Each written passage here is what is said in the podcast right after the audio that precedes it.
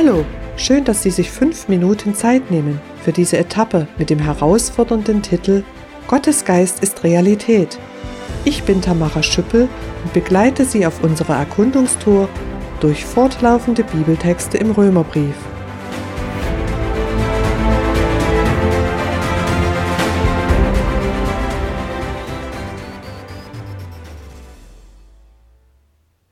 In unserem atheistischen Umfeld ist dieses Thema eine Herausforderung. Aber die Sehnsucht nach unzerstörbarem Leben mit lohnenswertem Inhalt ist tief in jedem von uns verwurzelt. Hören Sie weiter, weil es um Ihr Leben geht. Ich zitiere die Bibel, Römer 8, die Verse 9 bis 11. Ihr jedoch steht nicht mehr unter der Herrschaft eurer Natur, sondern unter dem Einfluss des Geistes, wenn wirklich Gottes Geist in euch wohnt. Denn wenn jemand diesen Geist von Christus nicht hat, gehört er nicht zu ihm. Wenn nun also Christus in euch ist, bleibt der Körper zwar dem Tod verfallen aufgrund der Sünde, der Geist aber erfüllt euch mit Leben aufgrund der Gerechtigkeit, die Gott euch geschenkt hat. Wenn nun der Geist von dem in euch wohnt, der Jesus aus den Toten auferweckt hat, dann wird er durch den Geist, der in euch wohnt, auch euren sterblichen Körper lebendig machen, eben weil er Christus aus den Toten auferweckt hat. Zitat Ende. Dieser Bibeltext beinhaltet Aspekte, die wir nicht verstandesmäßig erfassen können.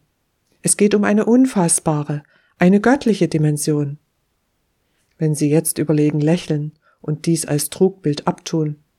Ich kann Ihnen die Wahrheit nicht beweisen, aber Sie können erleben und erfahren, dass es Gott gibt und dass es stimmt, was Gott sagt. Jeder echte Jesus-Nachfolger hat Gottes Geist. Man kann sich Christ nennen und zur Kirche gehören, Gottes Geist aber nicht haben. Wohnt Gottes Geist in Ihnen? Sein Geist zieht auch bei Ihnen ein, wenn Sie sich auf Gott einlassen und seine Vergebung annehmen. Sie brauchen davor keine Angst zu haben. Wo Gott ist, da ist Licht und Wahrheit, Liebe und Freiheit. Gott achtet ihre Persönlichkeit und ihre Entscheidung. Sie können die Wirksamkeit des Geistes Gottes in ihrem Inneren beschränken. Dies wäre jedoch kontraproduktiv. In der Endkonsequenz bedeutet Begrenzung von Gott immer Lebensentzug, also Tod. Unter dem Einfluss von Gottes Geist gestalten Jesus Nachfolger etwas echt Gutes. Unsere neue Identität mit veränderten Wesensmerkmalen und neuen Zielen kommt immer mehr zum Vorschein. Dabei wird das Sein, also der Sitz unserer Persönlichkeit, nicht zerstört, sondern von Grund auf erneuert. Das ist so, weil Gottes Geist Leben ist und Leben schafft. Wo Gottes Geist nicht ist, siegt der Tod. Unser Körper bleibt zunächst dem Verfall, dem Tod preisgegeben. Aber aufgrund der juristisch rechtmäßigen Vergebung können Jesus Nachfolger Gottes Rechtsforderung erfüllen.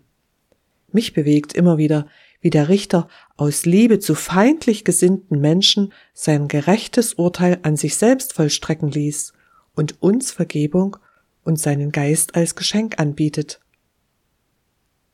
Mit Gottes Geist gehören wir untrennbar zu Gott, dem Allmächtigen. Damit hat der Tod seine endgültige Macht verloren. Gottes Geist wird unseren Körper wieder lebendig machen. Wenn Gott ruft, werden Jesus Nachfolger auferstehen, wie Jesus selbst. Jedoch wird es dann kein Zurück für eigenwillige Menschen geben, die sich gegen die Vergebung ihrer Sünde und gegen die Gemeinschaft mit Gott entschieden hatten. Sie gehen aufgrund ihrer Schuld und Sünde als Verurteilte in die furchtbare, nie endende Gottesferne. Wir dürfen gelassen leben, wenn Gottes Geist in uns wohnt. Er führt uns Schritt für Schritt, auch durch unwegsames Gelände, durch Not und Traurigkeit. Nicht immer verstehen wir seine Wege, aber Jesus Nachfolger vertrauen dem liebevollen Lebensretter und werden aktiv für Gottes geniale Ziele. Bringt Gottes Geist Sie zum Handeln oder bringen Sie Gottes Geist zum Schweigen? zu welchem konkreten Vorhaben bewegt Gottes Geist Sie in dieser Woche?